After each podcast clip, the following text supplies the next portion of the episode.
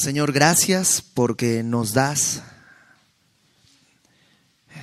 el privilegio de venir a tu palabra y en ella encontramos tu voluntad. Y te rogamos que nos permitas recibir lo que tú quieras decirnos, Señor, que no discutamos en nuestro corazón lo que tú quieres decirnos y que podamos simplemente abrirnos para que tú siembres tu palabra y ésta pueda dar abundante fruto para tu gloria. En el nombre de Cristo, Padre. Amén. Apocalipsis 17. Si tú recuerdas, la semana pasada, en el final del Apocalipsis 16, llegamos lo que sería el final de la gran tribulación.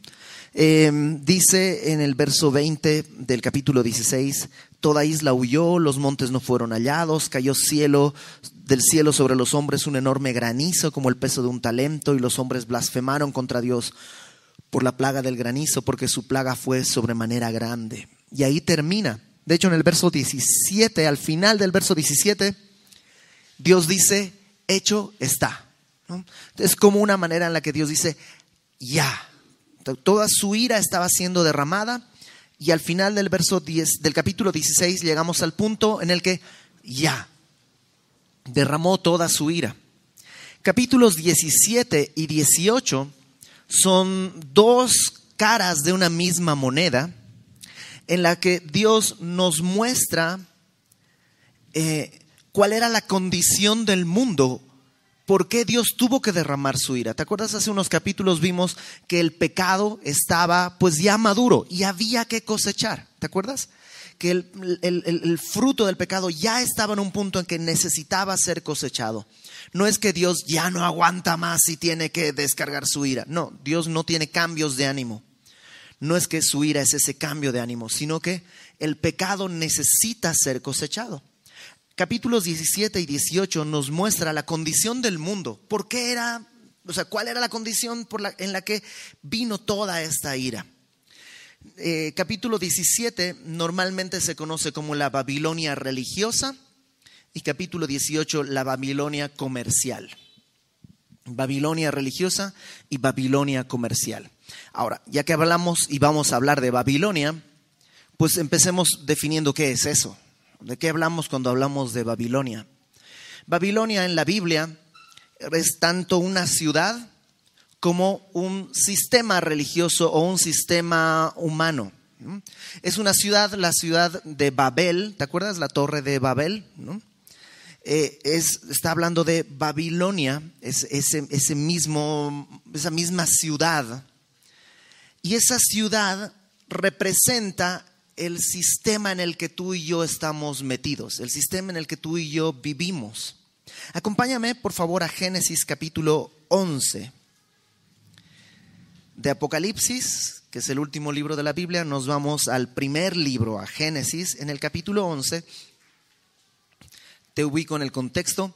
En Génesis 11 acaba de pasar el diluvio ¿Te acuerdas que Dios juzgó al mundo que estaba lleno de pecado con un diluvio y rescató solamente a Noé, su esposa, sus tres hijos y las tres esposas, y a través de ellos vuelve a poblarse toda la tierra. Pero de toda la tierra también surgen algunos personajes em, en el verso, capítulo 10, fíjate, vamos al 10 un ratito. 10, versículo 8 em, capítulo 10, verso 8. Cus engendró a Nimrod, quien llegó a ser el primer poderoso en la tierra. Verso 9.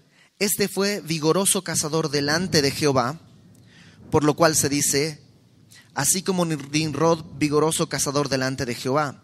Y fue el comienzo de su reino, Babel, Erech y etc.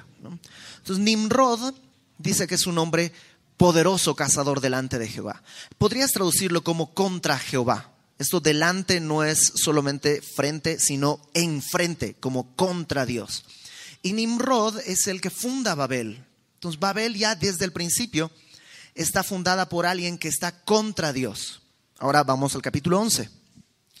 Tenía entonces toda la tierra una sola lengua y unas mismas palabras. Y aconteció que cuando salieron de Oriente hallaron una llanura en la tierra de Sinar y se establecieron allí. Y se dijeron unos a otros, vamos, hagamos ladrillo y cosámoslo con fuego. ¿Qué es lo que sucede? La gente llega a tierra de Sinar y ahí en la tierra de Sinar dicen, vamos a establecernos aquí. ¿Sabes qué es esto? Es una violación directa a un mandato de Dios. Dios había dicho, capítulo 9, versículo 1, saliendo del arca, fíjate, 9.1, Génesis 9.1, bendijo Dios a Noé y a sus hijos y les dijo, fructificad y multiplicaos y llenad la tierra. Llenen la tierra. Y ellos dijeron, ah, no, nos vamos a quedar aquí. El propósito de Dios era llenar la tierra con gente que glorificara su nombre. Y lo que esta gente dice es, ah, no, no vamos a glorificar a Dios en toda la tierra, nos vamos a quedar aquí. Entonces comienzan con una rebelión a una orden de Dios. Luego dice, se dijeron unos a otros, hagamos ladrillo y cosámoslo con fuego, y les sirvió el ladrillo en lugar de piedra y el asfalto en lugar de mezcla. Ahora empiezan a edificar algo con asfalto. ¿Por qué con asfalto? Otra vez, acaba de pasar el diluvio hace unos pocos cientos de años. Y ah, la gente está diciendo, pues por si acaso Dios vuelve a hacer llover, aunque Dios ya había prometido no hacerlo así de esa manera, pues vamos a usar asfalto. Entonces ya no solo es una rebelión contra Dios, es una desconfianza ante las promesas de Dios, Verso 4, y dijeron, vamos, edifiquémonos una ciudad y una torre cuya cúspide llegue al cielo, y hagámonos un nombre por si fuéramos esparcidos por sobre la faz de la tierra. ¿Qué es lo que dicen? Hagámonos un nombre. ¿Están pensando en glorificar el nombre de Dios en todo el mundo? No, están pensando en glorificarse a sí mismos. Y esta frase, por si fuésemos esparcidos, es por aquello de que Dios quiera cumplir su voluntad de que vayamos por toda la tierra. Em, esta es la característica de Babilonia. Y si te das cuenta, el mundo no ha cambiado mucho. El mundo vive en rebelión contra Dios, vive en desconfianza de Dios, vive este, buscando hacer su propio nombre, su propia manera de llegar al cielo.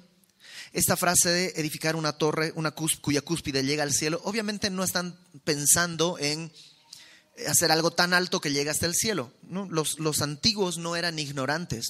Ah, tenemos la idea esa de que la gente de hace cinco mil años eran hombres de las cavernas que no podían encender fuego y eran tontos y torpes. Oye, construyeron pirámides, construyeron de todo. No eran tontos, ni torpes, ni ignorantes. Entonces, cuando están diciendo esto de una torre cuya cúspide llega al cielo, más bien tiene que ver con una especie de observatorio astronómico. Y es donde se originan todo el tipo de, no astronomía, sino astrología. Esto de ver el destino en las estrellas y todo tipo de culto pagano realmente tiene su raíz en Babilonia. Eso es, eso es Babilonia, tanto como ciudad como este, digamos, eh, sistema. Así está el mundo, así está nuestro sistema, así vivimos. Lo que pasa es que el día de hoy, en medio de este sistema, está la iglesia. Y la iglesia sirve como freno ante todo el impulso de este sistema. ¿Qué va a pasar cuando la iglesia sea tomada y llevada al cielo? pues ya no hay freno y Babilonia va a gobernar, digamos, este sistema va a permear en todo lugar. Ahora sí, vamos por favor a Apocalipsis capítulo 17. Eh, Dicho sea de paso, después de Jerusalén, Babilonia es la ciudad más mencionada en la Biblia, a veces como un lugar físico, a veces como este sistema de valores contrarios a Dios. Y una cosa curiosa es que aparece en la Biblia muchas veces en capítulos pares. Si quieres apúntalos, léelo en tu casa. Eh, Apocalipsis 17 y 18, Babilonia. Isaías 13 y 14, Babilonia. Isaías 13 y 14. Y Jeremías 50 y 51, Babilonia. Así, en pares, los puedes leer en tu casa para tener una idea de lo que Dios piensa de Babilonia y cuál es el destino de Babilonia, tanto la ciudad literal como el sistema. Eh, ¿Qué más? Capítulo... Vamos a Isaías 13, por favor. Isaías 13. Yo sé que no estamos en Apocalipsis todavía, pero ahorita entramos. Isaías 13, uno de estos capítulos, un pedacito, déjame leerte. Isaías 13, versículo 19. Isaías 13, 19. Dios dice, Babilonia, hermosura de reinos y ornamento de la grandeza de los caldeos. Eh, ¿Has oído hablar de las maravillas del mundo antiguo? Una de las grandes maravillas del mundo antiguo son precisamente los jardines de Babilonia. Entonces sí, esta ciudad era hermosa. Dice, será como Sodoma y Gomorra a las que trastornó Dios. ¿Te acuerdas qué le pasó a Sodoma y Gomorra?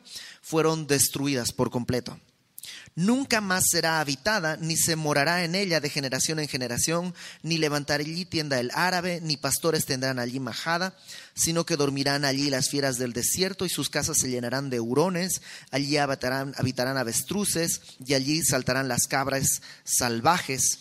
En sus palacios aullarán hienas y chacales en sus casas de deleite, y cercano a llegar está su tiempo, y sus días no se alargarán.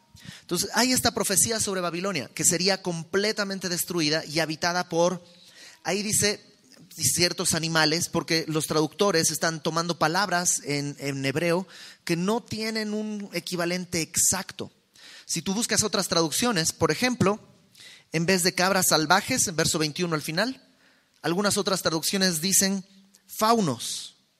Entonces, faunos, así como los, y, la mujer es una eh, es, una alusión a demonios, que la ciudad entera estará habitada por todo tipo de demonios. Ahora, déjame platicarte rápidamente.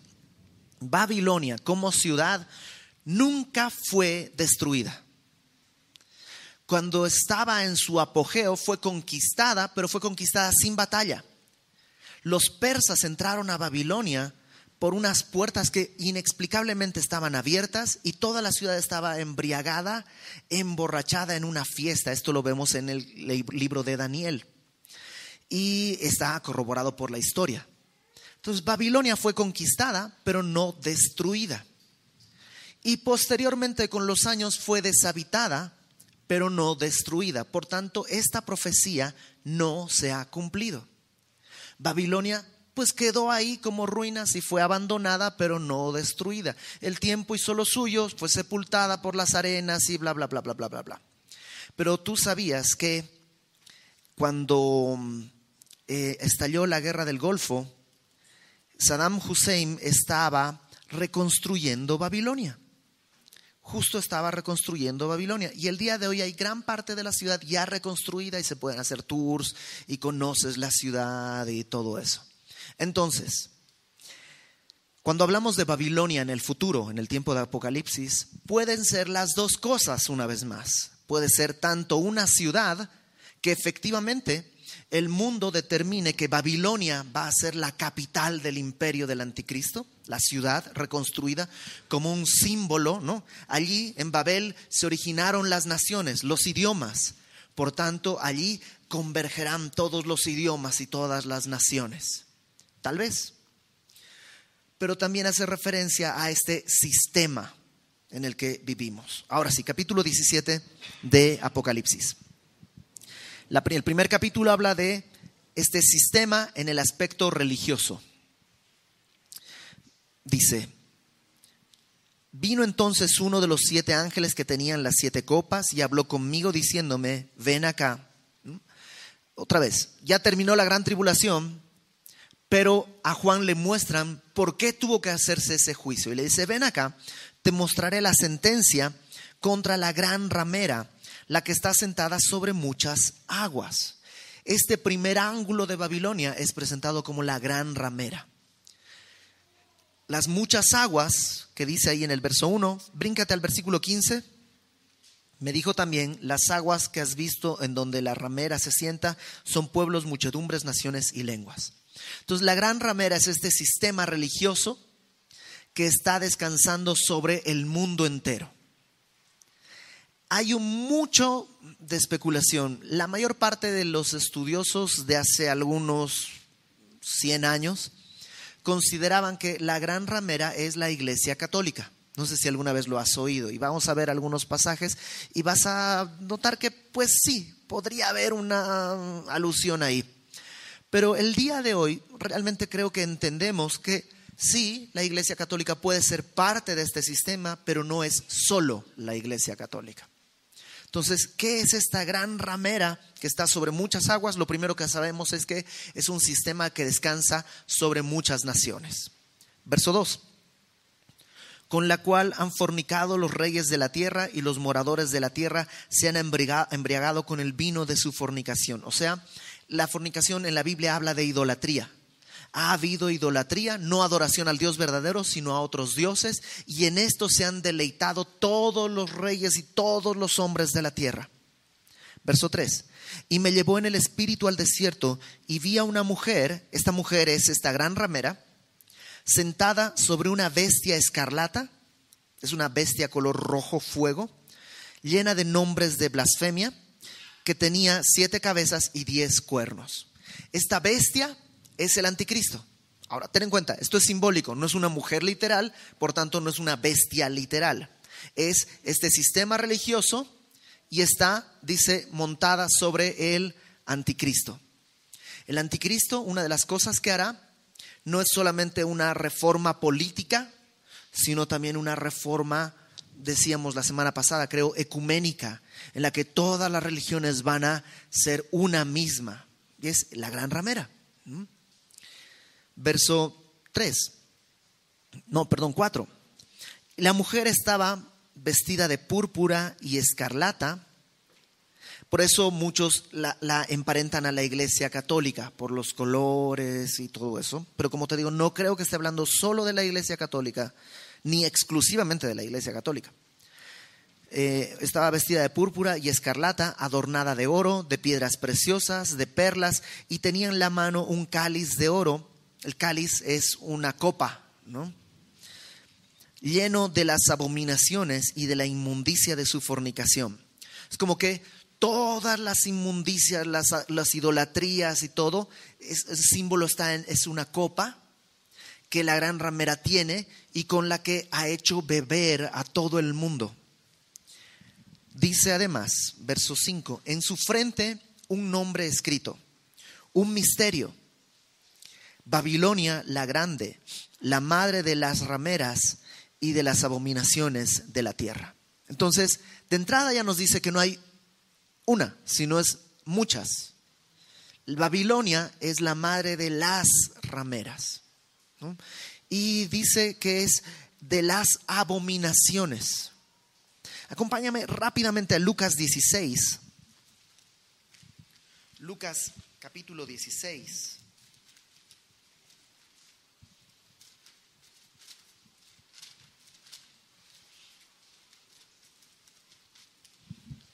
Lucas capítulo 16, versículo 14. Jesús está hablando. Y dice, y oían también todas estas cosas los fariseos que eran avaros y se burlaban de él. Entonces les dijo, vosotros sois de los que os justificáis a vosotros mismos delante de los hombres. Eh, que es una característica del religioso. El religioso siempre dice, no, yo estoy bien, tú estás mal, es que Dios a mí me dijo, es que el religioso está anclado en sus rituales religiosos, no está buscando la aprobación de Dios, sino su propia aprobación. Y dice, vosotros sois los que os justificáis a vosotros delante de los hombres, mas Dios conoce vuestros corazones, porque lo que los hombres tienen por sublime delante de Dios es abominación. ¿Sabes qué está diciendo Jesús? La religiosidad que para los hombres es, uh, yo soy religioso, no, yo no hago eso, yo no como, yo no tomo, yo no fumo, yo no bailo pegadito, o sea, todo ese tipo de cosas que para los hombres es así maravilloso, para Dios es abominación, porque son cosas externas. Lo importante es lo de adentro, no lo que se ve, sino lo que está adentro. Entonces yo creo que por todo esto, cuando habla de esta gran ramera, no es una iglesia, la iglesia católica, sino una suma de todos los religiosos de cualquier religión. Incluso, si me permites, cristianos, que no son cristianos realmente, pero que asisten a una iglesia cristiana y que porque asisten a una iglesia cristiana ya piensan que están bien delante de Dios. Porque sus obras, entre comillas, les permiten creerse justos delante de Dios. Entonces, esa es la gran ramera. Verso 6. Vi a la mujer ebria de la sangre de los santos y de la sangre de los mártires de Jesús. Y cuando la vi, quedé asombrado con gran asombro. Entonces Juan ve este sistema religioso que está ebrio de haber aniquilado a todos los santos, a todos los testigos de Jesús. Y esto nos indica que no es algo que solo existe en la gran tribulación. Ha existido desde el inicio del cristianismo, ha existido y seguirá existiendo, pero tendrá su plenitud durante la gran tribulación. Verso 7. Y el ángel me dijo, ¿por qué te asombras? Yo te diré el misterio de la mujer y de la bestia que la trae. Ah, esto es interesante le dice, te diré el misterio de la mujer y de la bestia que la trae. ¿Cuál es la diferencia? No sé si alguna vez te has subido a un caballo y si sabes cabalgar, pero hay dos maneras de hacerlo. Una, no sé cómo será aquí en Querétaro, pero en México, en Chapultepec, tú vas ahí y hay caballos, rentas uno y te trepas al caballo y tú dices, ah, soy ahora sí un verdadero cowboy y todo. Pero realmente tú no estás manejando el caballo, el caballo te está llevando a ti. Él sabe por dónde va y todo, y tú así, oh, ¿no? Pero el caballo, el caballo solito va por la ruta que tiene y te regresa al mismo lugar. En realidad no estás haciendo nada. La bestia te trae. Otra cosa es cuando te montas en un caballo de verdad y tú decides ir. Tú estás llevando al caballo. Ahora, pareciera que este sistema religioso está aprovechándose del anticristo para imponerse en el mundo. Pero en realidad es el anticristo quien está llevando a la bestia al lugar que él quiere. Dicho sea de paso, el anticristo va a traer este sistema al inicio de la gran tribulación, pero te acuerdas que a la mitad cuando muera o finja su muerte y resucite o finja su resurrección, demandará adoración y se sentará pidiendo que Él sea adorado como Dios, entonces destruirá todo sistema religioso y se exaltará a sí mismo. Por todo esto, algunos piensan que la gran ramera es en realidad la religión islámica, la religión musulmana. El día de hoy, si se arrebatara todo cristiano de la tierra, la religión que predominaría en el mundo probablemente sería la islámica junto con alguna variante que haya en China. Y la religión de mayor crecimiento el día de hoy es el Islam.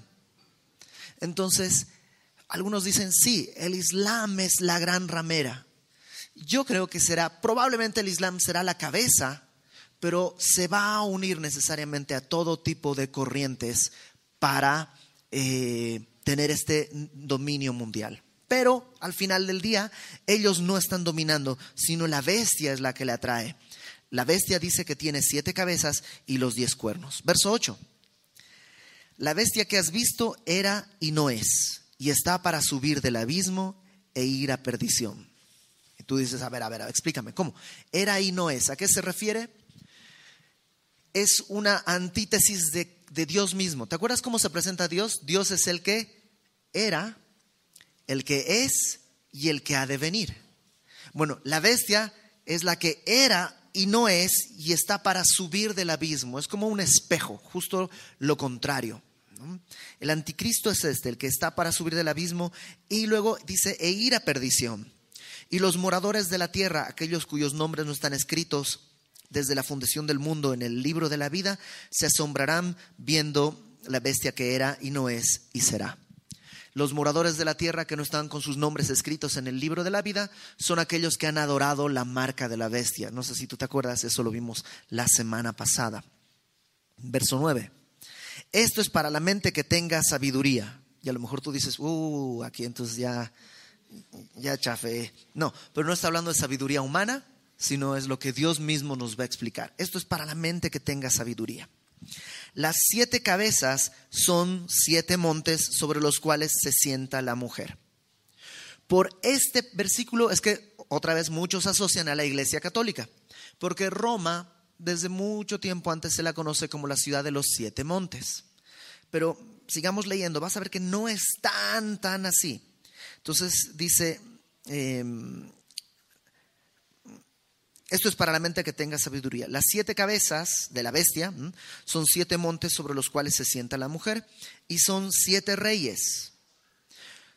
Siete reyes. Ok, acuérdate, siete reyes. El anticristo, que tiene siete cabezas, estos siete cabezas son siete reyes que están sosteniendo este sistema o que conducen a este sistema. Cinco de ellos han caído. Uno es y el otro aún no ha venido.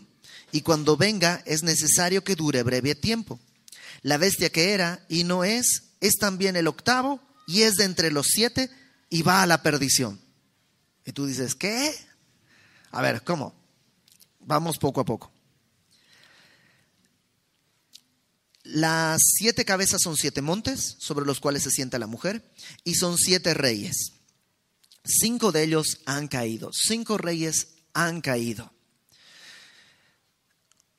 Hay cinco grandes imperios que para el tiempo que Juan está escribiendo habían dominado a Israel. Egipto, em, Asiria, Babilonia, el imperio medo-persa, y el imperio griego. Egipto, Asiria, Medo-Persia, Babilonia, Grecia. Esos cinco reyes ya han pasado para el tiempo que Juan está leyendo esto. Por eso dice, cinco reyes ya han caído. Uno es, ¿en qué reino está viviendo Juan? El imperio, el, imperio romano, ¿no? Entonces son cinco han caído. Uno es Roma, y el otro aún no ha venido. ¿Cuál es el imperio que todavía no ha venido? El imperio del anticristo. Ese es el sexto, otra vez. Cinco ya han caído, ah, perdón, el séptimo. El sexto es el que es Roma y el séptimo es el que no ha venido, el del anticristo. Dice, eh, y cuando venga es necesario que dure breve tiempo. ¿Cuánto tiempo? durará el imperio del anticristo? Siete años en total. Los primeros tres y medio son de él gobernando en esta paz global. Los siguientes tres y medio será nombrado el autonombrado Dios. Entonces dice verso 10, eh, Cinco de ellos han caído, uno es, el otro aún no ha venido, y cuando venga es necesario que dure breve tiempo. La bestia que era y no es, o sea, el anticristo, es también el octavo y es de entre los siete. ¿Por qué es el octavo, pero también es de entre los siete? Porque él es el séptimo, inicia el reinado, pero te acuerdas que muere y resucita y ahora resucita como un nuevo Dios, digámoslo así. Es el octavo, pero también es de entre los siete. Y va a la perdición. Y los diez cuernos que has visto son diez reyes que aún no han recibido el reino, pero por una hora, es decir, por breve tiempo, recibirán autoridad como reyes juntamente con la bestia. Estos tienen un mismo propósito, estos reyes, estos diez reyes tienen un propósito. Entregarán su poder y su autoridad a la bestia. Y pelearán contra el Cordero y el Cordero los vencerá, porque Él es Señor de señores y Rey de reyes, y los que están con Él son llamados elegidos y fieles. Entonces, todo este capítulo nos está hablando de un sistema religioso global que el anticristo instaurará para tener el aplauso de todos, pero a la mitad él se erigirá como Dios y destruirá este sistema religioso. Fíjate, verso 15. Me dijo también, las aguas que has visto donde la ramera se sienta son pueblos, muchedumbres, naciones y lenguas. Los diez cuernos que viste en la bestia estos diez reyes aborrecerán a la ramera y la dejarán desolada y desnuda y devorarán sus carnes y la quemarán con fuego, porque Dios ha puesto en sus corazones el ejecutar lo que Él quiso, ponerse de acuerdo y dar su reino a la bestia hasta que se cumplan las palabras de Dios. Y la mujer que has visto es la gran ciudad que reina sobre los reyes de la tierra. Entonces esta gran ramera es a la vez este sistema religioso y a la vez es esta ciudad, Babilonia. Y sí, tiene sentido. ¿Cómo unes a todo el mundo en un mismo sistema religioso? Mientras no haya unidad religiosa, no vas a poder unir al mundo. Por eso los cristianos somos la lata del mundo. Porque los cristianos no podemos unirnos con otra religión porque creemos en la verdad y en la mentira. Y cuando crees que esto es verdad, automáticamente todo lo que no es esto es mentira. Y nunca va a haber ecumenismo mientras el cristianismo esté presente, el cristianismo verdadero. Habrá cristianos que pueden unir sus lazos con otras religiones, pero eso ya no es cristianismo, eso es alguna versión perversa del corazón humano. Entonces, religiosamente, este sistema estará en todo el mundo. Ahora capítulo 18. Después de esto, ahora cambiamos de mismo lugar, misma escena, pero el otro lado de la moneda. Después de esto vi a otro ángel descender del cielo con gran poder, y la tierra fue alumbrada con su gloria. Y clamó con voz potente diciendo, ha caído, ha caído la gran Babilonia, y se ha hecho habitación de demonios y guarida de todo espíritu inmundo. Aquí sí es el cumplimiento de la profecía que leímos hace rato en Isaías. Se ha hecho habitación de demonios y guarida de todo espíritu inmundo, y albergue de toda ave inmunda y aborrecible porque todas las naciones han bebido del vino del furor de su fornicación, y los reyes de la tierra han fornicado con ella, y los mercaderes de la tierra se han enriquecido de la potencia de sus deleites. Entonces te das cuenta cómo empieza a cambiar de hablar de idolatría religiosa a un asunto más económico y comercial. Entonces todos los reyes se han enriquecido con la potencia de sus deleites. Y oí otra voz del cielo que decía, salid de ella, pueblo mío, para que no seáis partícipes de sus pecados ni recibáis parte de sus plagas. Dios está juzgando esta ciudad y a este sistema y le dice a los que han creído en este tiempo, salgan de ese sistema.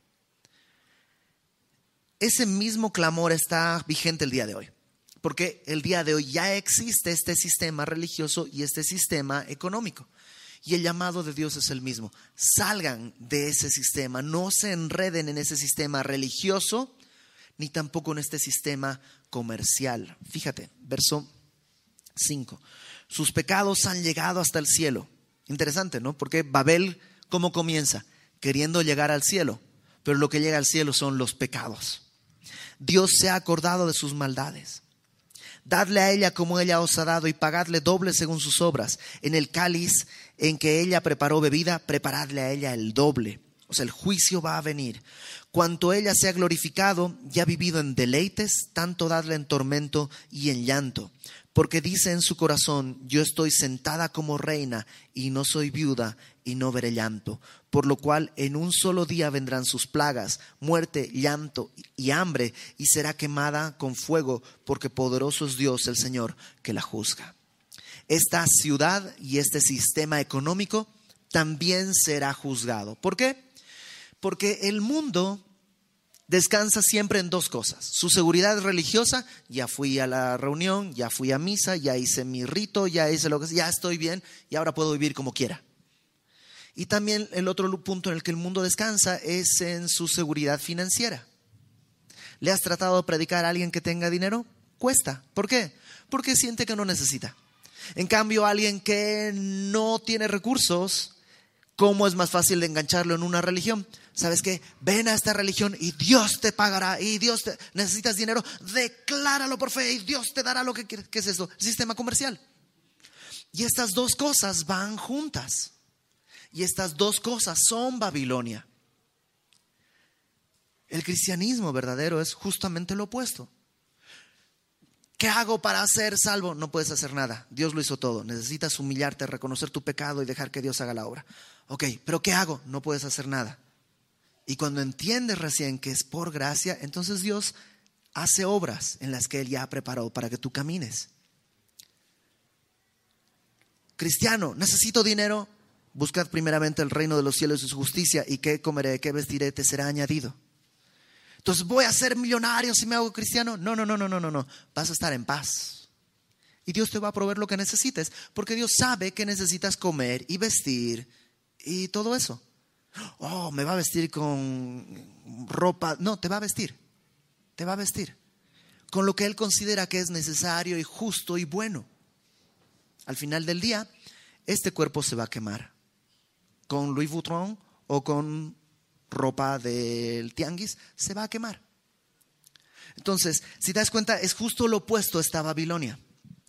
Vamos a ver un poco más de esta Babilonia. Verso 9. Los reyes de la tierra que han fornicado con ella y que con ella han vivido en deleites, llorarán y harán lamentación sobre ella. Ojo, no por ella. A nadie le importa el sistema, solo quieren enriquecerse del sistema. Harán lamentación sobre ella cuando vean el humo de su incendio, parándose lejos por el temor de su tormento, diciendo, ay, ay de la gran ciudad de Babilonia, la ciudad fuerte, porque en una hora vino tu juicio. Y los mercaderes de la tierra lloran y hacen lamentación sobre ella, porque ninguno compra más sus mercaderías. Ahora, aquí vamos a descubrir cómo es esta Babilonia. Piensa en un mall, en un centro comercial en el que todos vivimos. Y esta es la gran Babilonia. Aquí nacemos. El llamado es sal de ahí, pero aquí nacemos. Primer piso, joyería. Mercadería de oro, de plata, de piedras preciosas y de perlas. ¿no? Y hay gente que está enganchada en eso. Y ese es su, ese es su ídolo. Y ahí está enganchada en la joyería. Y en el primer piso de joyería se la vive toda la vida, haciendo y deshaciendo y empeñando su vida, la vida de su familia, su tiempo y el tiempo de sus hijos por conseguir joyas. Segundo piso, moda. Dice el segundo piso que son mercaderías de lino fino, de púrpura, de seda, de escarlata. Y hay gente que por la ropa vive y desvive, hace y deshace. Tercer piso, muebles, hogar. Toda madera olorosa, todo objeto de marfil, de todo objeto de madera preciosa. Eh, ¿Qué sería? ¿Cuarto piso o quinto piso? No importa. ¿Cómo se llama lo que el, departamento donde encuentras azulejos y pisos y todo ese tipo de cosas? Bueno, sea lo que se llame, ese es el piso. Porque hay cosas de cobre, de hierro, de mármol. Siguiente piso, perfumería. Canela, especias aromáticas, incienso, mirra, olíbano. Siguiente piso, abarrotes vino, aceite, flor de harina, trigo. Siguiente piso, automotores, bestias, ovejas, caballos y carros. Y el último piso es el sex shop. Esclavos, almas de hombres.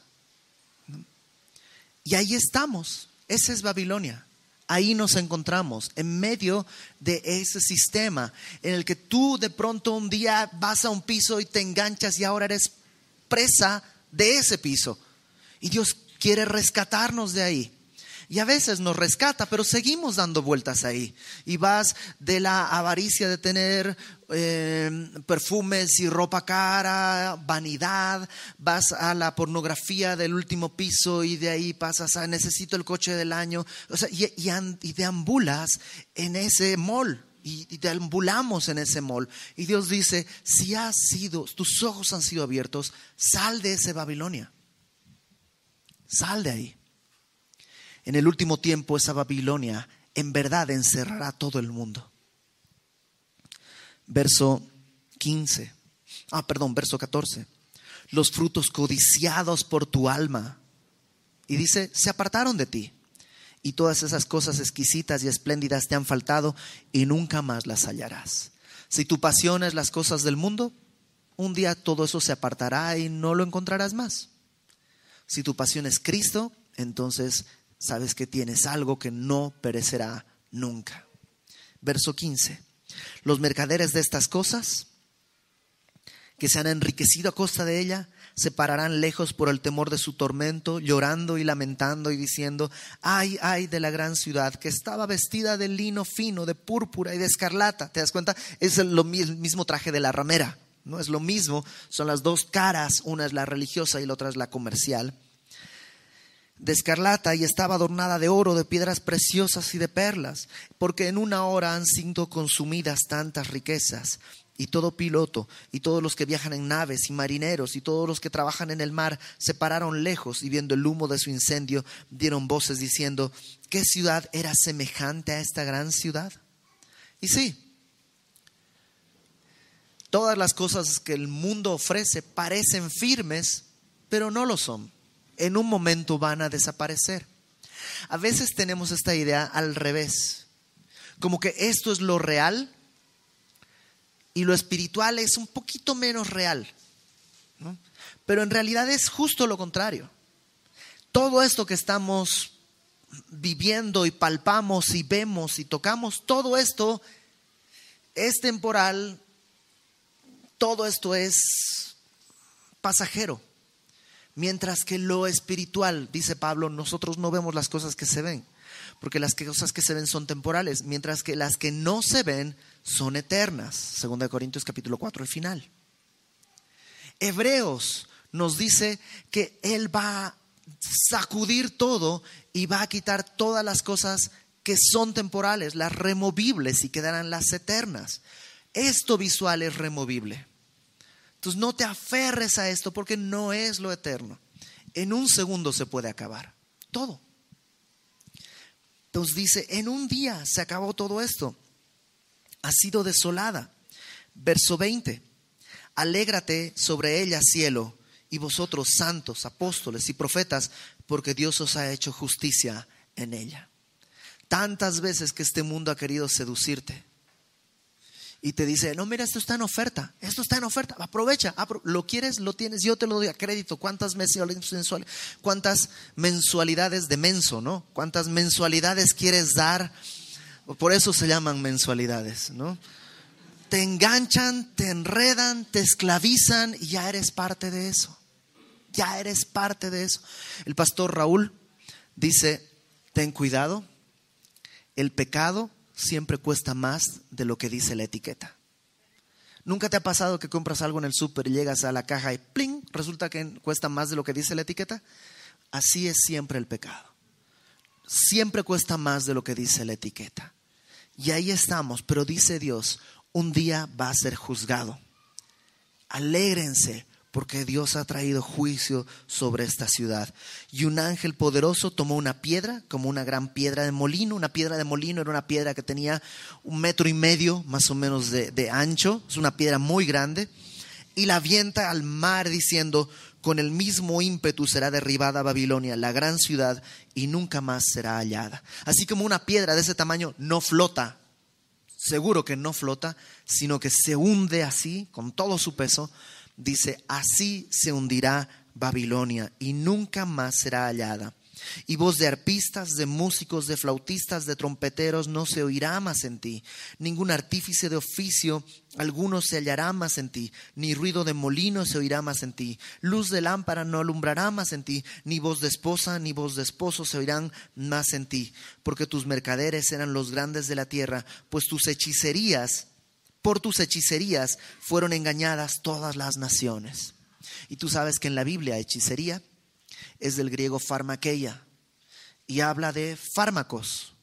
En la antigüedad, los brujos, los hechiceros, pues cómo leían en el humo y en esas cosas, pues se drogaban y en esas alucinaciones veían todo esto. Entonces la hechicería y la drogadicción son cosas que van siempre juntas.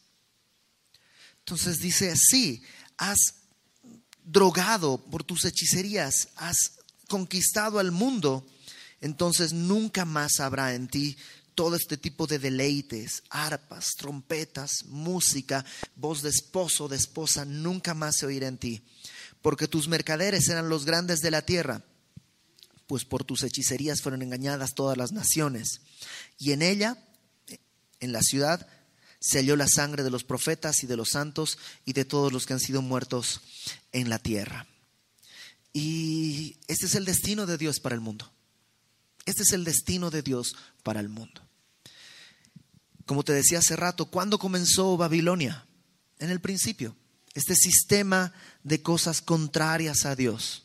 Nosotros nacimos ahí y Dios nos rescata de esto.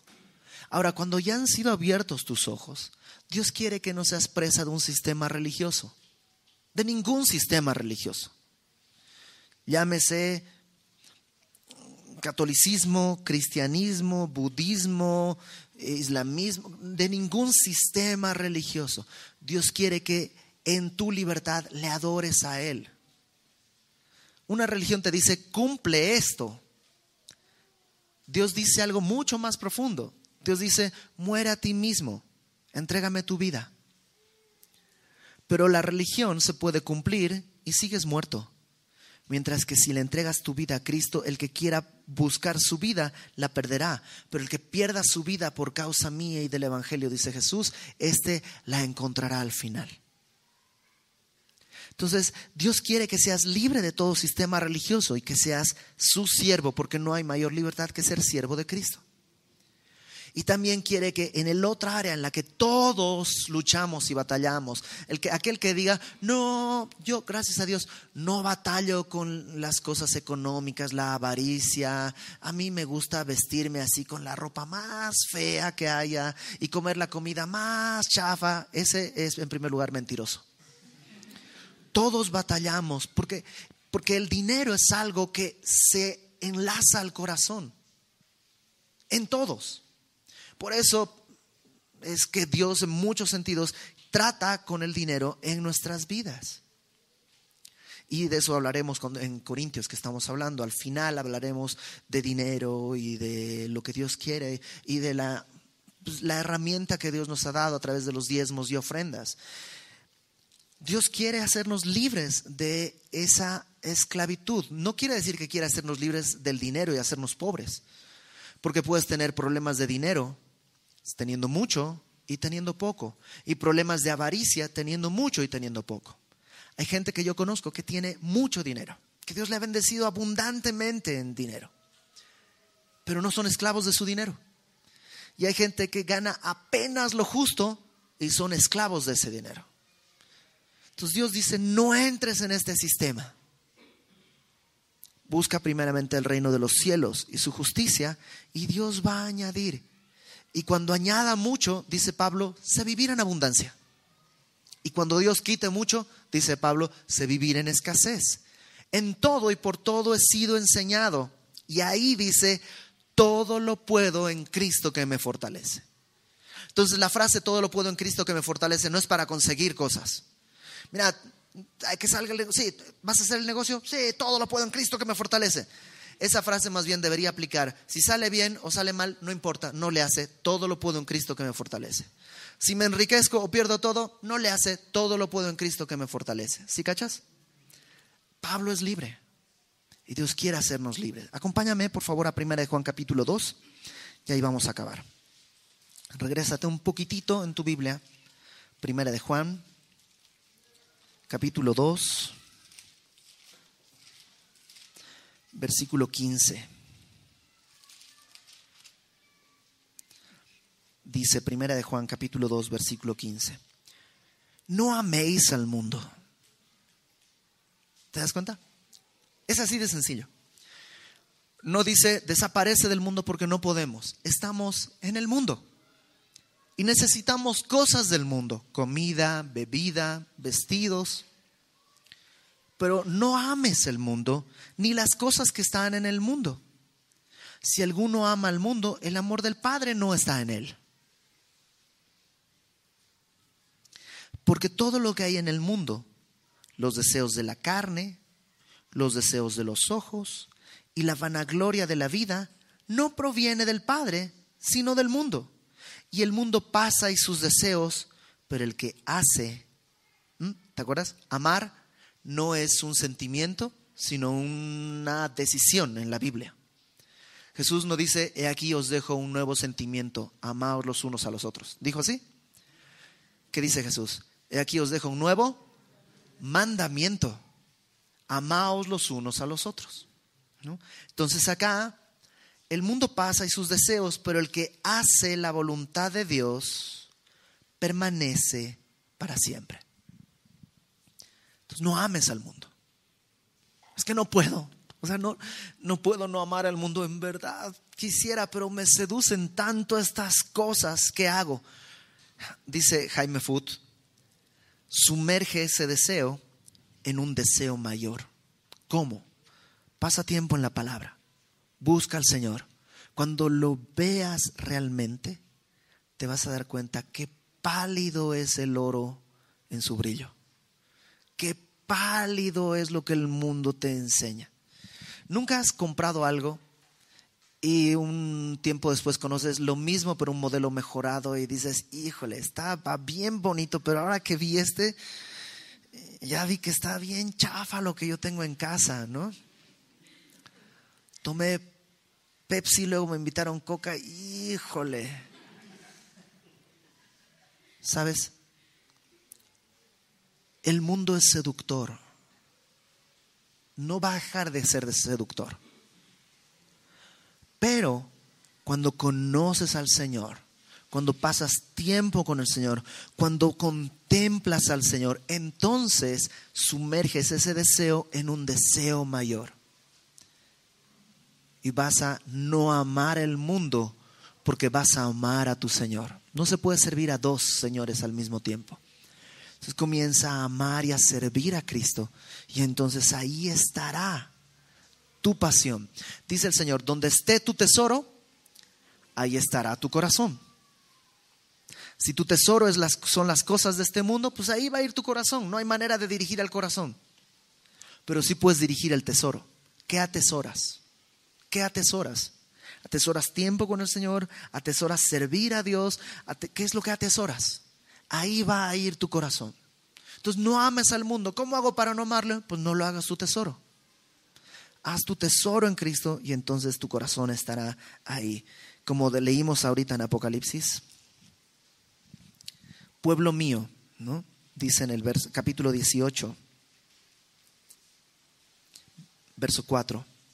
Salid de ella, pueblo mío, para que no seáis partícipes de sus pecados, ni recibáis parte de sus plagas.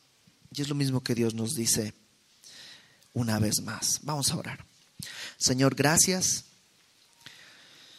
porque nos has dado una salida. Hay tanta gente que en, este centro comercial vive esclavizado, Señor, y ha perdido y ha empeñado su vida, su salud, su familia por cosas de este mundo. Y a nosotros, Señor, nos has abierto los ojos para no vivir ahí. Muéstranos la salida, Señor. Arrástranos a la salida si no podemos caminar. Llévanos a tu reino.